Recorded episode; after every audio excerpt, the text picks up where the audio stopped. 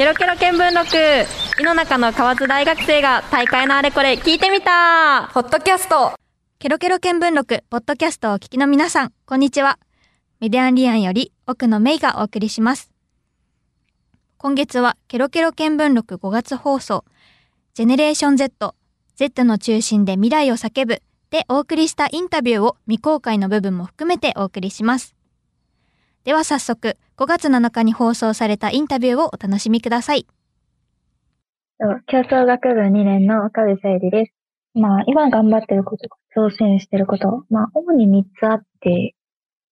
まず、東京のベンチャーキャピタルでのインターン、と競争学部なので、その競争学部の学生広報チームに入ってるので、その学部の広報活動っていうのと、あとは、その競争祭っていうのを、こう、企画してるので、その実行委員を主にまあ、取り組んでいることという感じです。あとは、もろもろ、その、いろいろ誘われたプロジェクトとか、いくつかあって、まあ、そういうのはやってるんですけど、まあ、すごい大きい活動としてやってる子には、この3つかな。その調整していることというか、まあ、今考えてることなんですけど、あの、まあ、これは最後の20年後どのような社会にを作りたいかに、こう、つながってくるんですけど、その大学生活の中で、イノベーション系で、誰が何を考えて、どう、どういうことがしたいのかっていうのが、お互いに分かって、その似たことを考えてる学生たちがつながって、で、なんかそこでこう、新しいことが、ことを生み出す、入れるような、こう、システムというか、社会システムなんですね。社会じゃないかもしれないんですけど、そのシステムを、こう、なんか作りたいなっていうのはあって、その、その新しいことっていうのも、よく大学生とか高校生って学生団体で作るんですけど、うんうん。その学生団体っていう選択肢があるのに、ビジネス、企業っていう選択肢がなかなかこう、浸透していないというか、うん。気軽に学生団体作るみたいに気軽にこうビジネスを作ってほしいというか、そういう選択肢も増やしたいなと思って、その新しいことを埋めるようなシステムと、その新しいことの中に企業っていうものを、まあ、より身近に感じてもらうっていうのが、大学生活でのその学部の中か、大学の中か、自分の知り合いの中なのかは、ちょっとそれは、うんあの、規模感は、ちょっとあれですけど、うんうんそういうことをしていきたい。で、その20年後どのような社会を作りたいかって言われたときに、なんかそれをまあ日本全国へとか、まあ、うん。あわよあわよくばこう世界の人とつながってみたいな。でもまたその日本でそういうのを取り組んでいきたいというか、まあ、特に東京とかそういうコミュニティがあったりとかするかもしれないんですけど、まあ私はずっと福岡なので、やっぱりその東京と福岡の差みたいなのはちょっと感じていて、うん。やっぱりその情報量であったり質であったりするのが違うので、なんかそこを、その、今 SNS が普及しているので、そういうのを利用して、こう、変えていきたいなというか、あんまり、もうだってズームとかそういうのがあるから、場所っていうのはあんまり関係ないんじゃないかなって思って。うんなので、場所にとら、うん場所っていうのはもう関係なくなったので、こう、つなが、つながりであったりとか、地方と都市とあまり関係なく、面白いことを考えている人が気軽に実行できるうん環境を作りたいっていうのが、20年後までの目標かなっていう。うん。Z 世代として、若者として活動することに、どんな意味があるまずこれ、この質問あった時に、私考えたのが、Z 世代の特徴ってなんだろうっていうところから考えて、はい。デジタルネイティブであったりとか、うん。あとは、結構年齢が違っても、対等な、その立場での関係性を好む傾向があるのかな。で、あとは、SDGs とかのそういう社会問題をこう学生のうちから考える機会が他の世代に比べて多いのかなっていう。まあ、次の世代はもっと考えてるでしょうけど、前の世代に比べたらそうなのかな。で、なんかこれだからこう言えることが、なんか今までにない価値観みたいなうん。ものをその Z 世代が持っているからこそ、客観的に見たら、あの、今までにない価値観を持っているんじゃないかなと、あの、自分たちで自覚しているわけではなく、うんうん。まあそれが、そういう当たり前の世界で過ごしているって思ってるので、あれですけど、多分、客観的に見たら今までにない価値観なのかなと思ってて、まあ、特に年齢が違っても、その対等な関係をこう、まあ、なんとなく関係性を築いていくみたいな、っていうのは特にそう言えるのかな。だからこそ、その、新しいことを生み出していく力っていうのはあるんじゃないかなっていうのは思っていて、挑戦する気持ちであったりとか、自分がやりたいことを、その自分自身の成長意欲みたいなものを感じる人が多いので、そうなると新しいことを生み出していく力っていうのは他の世代に比べて大きいのかなと思います。ありがとうございます。その活動を、なんか面白いなって思ったのが、その同じことを考えてる学生だったり、若者同士がつながっていけるシステムを作りたいっていうのをおっしゃってたんですけど、なんかこう、どっちかというと、こう何かを正していくとかいうよりも、その頑張りたいっていう気持ちを自分で引っ張っていきたいみたいなところが、なんか、そう、うん、なんか私自身もやりたいなって思ってて、うん、思うこう、アイディアみたいなのは結構みんなそうだと思うんですけど、うんパッと思いついたりするんです。思いついた時に、どのくらいの人が実行に移せるかっていうと、うん本当わざとだと思うんですね。でうんまあ、私もその、実行できていないアイデアみたいなのは、またこれまでたくさんあって。で、まあ、その理由を考えたときに、まあ、まず例えば、アプリ開発したいとかだったら、エンジニア必要じゃないですか。うん、エンジニアが近くにいなかったら、実行できないですね。うん、うん。なんか、そんな風にその、つながりみたいなのを、その仲間というか一緒にやる人っていうのはすごく大切で、でそういう仲間集めみたいなのにも、あの、まあ私はもう学部に1年、もう終わったので、うんうん今、私2年生なんで、1年終わったので、こういろんな人とのつながりみたいな、学部内でもそうです。うん学部外でもいろんな人とのつながりは、こう、入学時に比べたら増えましたけど、あの、入学時というか入学してすぐとかは、誰がどの力を持ってるかわかんないし、うん、確かにや。っぱ、一緒に活動するなら、こう、やっぱその相性みたいなのもあるので、そういうのが全然わからなくて、なんか、組んだはいいけど、ちょっと微妙みたいな。まあ、自分の中では相手に失礼ですけど、なんか、っていうのはあって、なんでこう、なんかもっと、まあ、私より面白いこと考えてる人はたくさんいるわけだから、そういう人とつながりたいっていうのはすごく思ってたのもあって、うん。そういうの作りたいなというか。そうせっかく、なんだろう、新しい価値観、今までにない価値観を持ってるっていうのもあったけど、まあ、それだけこう、Z 世代に対する期待の気持ちを多分結構持たれているのかなと、ご自身のことも含めて。だからなんかそれをこう、活かしていきたいじゃないけど、よりスムーズに、こう、社会に発信していったりとか、行動に起こす手伝いがしたいみたいな、そういうそうですね。。うん。はい。で、あわよくは自分もそのシステムを使って、誰かと一緒にみたいな。そうですね。なんか、あの、私たちもメディアンリアンも一応学生団体っていう立ち位置でやってはいるんですけど、なんか、私もこの中で活動してて、まあもっといろんな、その社会人の人と関わったりとか、まあ実際にもう少し活動を広げて、活動の幅を広げていきたいなとか考えたりすることも、まあそんなに大したものじゃないですけど、あったりもするので、なんかね、もっとこう、気軽に行動を起こせるようにっていうところをおっしゃってましたけど、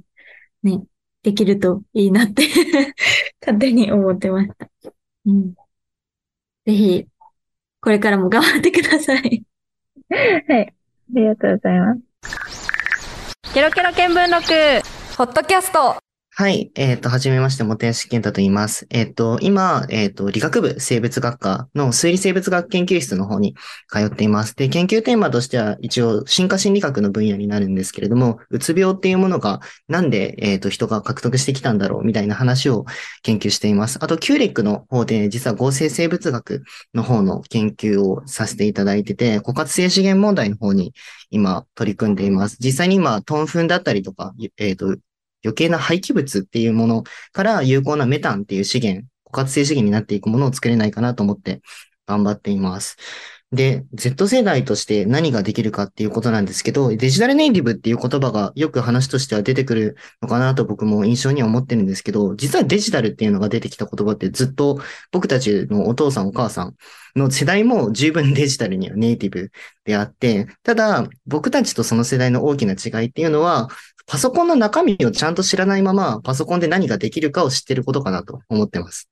で、あの、お父さんお母さんの世代っていうのは逆に一から組んできた世代だから、限界値っていうのをある程度頭の中で決めちゃってるっていうのがあって、で、僕たちは何をやりたいかに注力した上で、結構無茶苦茶を言った上で頑張ろうとしてるっていうことが結構大きな違いなのかなと思ってます。まあ、なので、まあ20年後にどんな社会作りたいかっていうところと結構関わってくると思うんですけれども、これできないよな、技術的にっていうストッパーを作るんじゃなくて、もうちょっとこう、やりたいことだったりとか、今欠けてるものっていうことに注力した上で、まあ実際にできるかどうかを置いといて、こういうことがやりたいんだっていう、まあ、社会に転がってる SOS みたいなものにもうちょっと意識を向けて、まあ、テーマを設定して考えていくみたいなことが、まあ、これからの僕たちがやっていかなきゃいけないことなのかなとは思っています。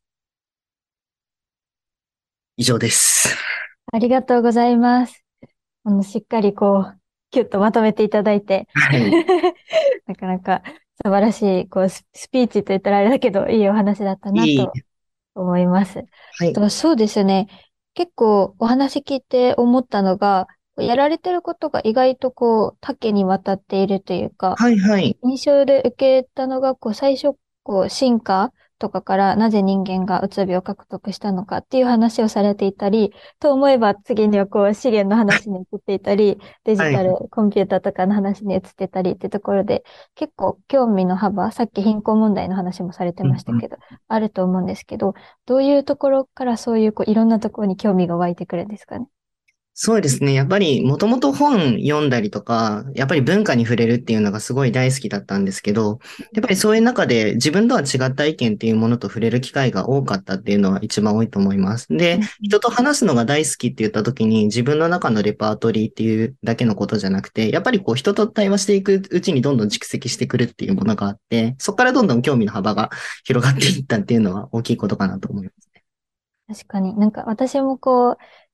キューレックの方と、まあ、あの、インタビューさせてもらうの3人目ですけど、あの、全然違う、自分と違うことを研究されてたり、興味を持ってらっしゃり、持ってらっしゃったりする方とお話できるので、なんかこう、人との対話で興味が広がるっていうのは確かにそうだなと、私も 思います。こう、20年後どんな社会を作りたいかっていうところで、まあ、やりたいこと、限界のストッパーとか外してやりたいことに注力できるような社会をっていうところがあると思うんですけど、今の現状の社会で、じゃあやりたいことをやるために何が足りないと思いますか？そうですね。例えばまさに技術の話をしていくと、やっぱりそのコンピューターっていうのって、ある程度飽和値になってるんじゃないかなっていうのはいろんな人たちと話してて、やっぱりそのやりたいことっていうことができるようにするためには、やっぱり他の分野に対する注力も必要になってきて、じゃあそろそろ何をしていこうっていうと、バイオマテリアルっていう話は多分ちょこちょこは出てきてるんですけど、もうちょっとこうバイオマテリアルよりも抜きんでたバイオテクノロジーみたいな話が、まず技術としてはこれから多分注目していかなきゃいけないのかなとは思います。で、もう一個は課題設定の方で、多分結構みんな気づいてないえっ、と、社会需要だったりとかっていうのがまだまだあって、だからこう、スタートアップっていうのがやっぱりできてるんで、そこはやっぱりそれぞれが多分見つけたそれぞれの視点で多分語っていかなきゃいけないんですけど、今、ポストコロナっていう中で、多分結構仲間同士が離れ離れになっちゃってるところが多くて、実際コミュニケーション取れてた部分が取れてないっていうのはあるので、そこの再構築っていうところで、やっぱりその同じえっと、問題意識を持った人たちがまた集まり直せるようなハブっていうものが今の時代からできていったらいいのかなとは思います。なるほど。こうやっぱりコロナがあってコミュニケーションっていうのが失われてるからこそ、こう課題を見つけたり、それを解決していったりっていうところまでの道のりが長くなっちゃってるっていうところをこう問題視されてるというか、課題として捉えられてるって感じですかね。そうですね。逆に多分、地理的な問題っていうのは、コロナのおかげで逆に解消されてはきてて、やっぱりその、遠くにいる人とすぐ連絡が取れるっていうのが当たり前になったのはすごいいいことなんですけど。やはりそこで浅く広くっていう土台はできたので、もう一回深くギュッと議論していくっていうのって、対面じゃないとやっぱりできないものってあると思ってるので、そこにしっかり注力していって何かできないのかなって思った方がいいのかなとは思ったりします。なるほど。このデジタル、コロナ禍で発達したオンラインとか、こうしたズームとかもそうですけど、そういうのも活用しつつ、さらにこう対話する、対面でっていうコミュニケーションも強くしていくといいかなっていう感じですね。はい、そう思います。ありがとうございます。と、じゃあ次の質問なんですけど、まあその Z 世代の特徴として、まあ、デジタルネイティブというけれど、そのデジタルとの関わり方が何をやりたいかとかがベースだっていうふうにおっしゃってたと思うんですけど、まあ、あの、特徴とさらに Z 世代の強みっていうのは何だと思いますか？そうですね。強みってなってくると、まあさっきと結構内容被っちゃうんですけど、やっぱりめちゃくちゃ言えることだと思います。正直スマホなんて初めて PC が生まれた頃なんで画面を触って何かができるなんて思ってなかった人たちが大半の中で、その中でそれができるっていうのが前提の中で僕たちは動いてるので、結構多分感覚が違うと思うんですよね。電子機器を扱うっていう意味合いがかなり違ってくるし、さらにその無線技術の発達だったりっていうのもあるんで、やっぱりそういう前提知識が違うっていう条件を活かしていくっていうのが強みでもあるし、さらにその制限っていうものがないっていうところを活かしていく上で、やっぱりこう奇抜なアイデアっていうものをどんどんどんどん社会に提示できるっていうのがかなり僕たちの中での強みになってくるんじゃないのかなと思います。うんうん。なんか私今までデジタルネイティブっていう言葉が、そのデジタル機器がある環境が当たり前っていう意味かなって感じだったんですけど、今のお話聞いて、その使えることが前提みたいな、うんっていう一面もあるのかなと思いながら。はい。そうですね。話聞いてすごく思いました。とじゃあ最後にもう一つだけ聞きたいんですけど、うんと、まあ、20年後こんな社会が、えー作っていきたいっていう話はしていただいたんですけど、じゃあ自分が個人としてどんな風に活躍していきたいなとか、こんな人になりたいなとかはありますか？そうですね。あの、僕が一応文化の進化だったりとか、一応言語進化みたいなことをやってるんですけど、やっぱりそういう中で文化っていうのに結構埋もれてるものがあって、実はこう気づかぬうちに病気になるような行動をしてしまってたりとか、それこそうつ病みたいな話だったりと近いんですけど、いや心の病気みたいなものに近いものをしてしまったりみたいなことがあるんですけど、そういうところの解明っていうものを今研究でできればいいかなと思ってて、なんでそういう、まあ研究の成果っていうものが一つ出てくるような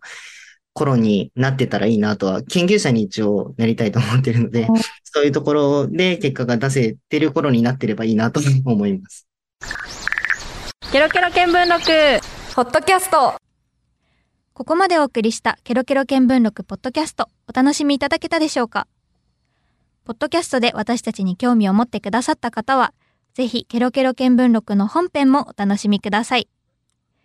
ケロケロ見聞録は毎月第1日曜日の夜10時から11時まで放送しています。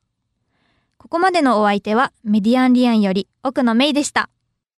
Love FM Podcast. ラブ f m のホームページではポッドキャストを配信中スマートフォンやオーディオプレイヤーを使えばいつでもどこでもラブ f m が楽しめますラブ FM.co.jp にアクセスしてくださいね Love FM Podcast.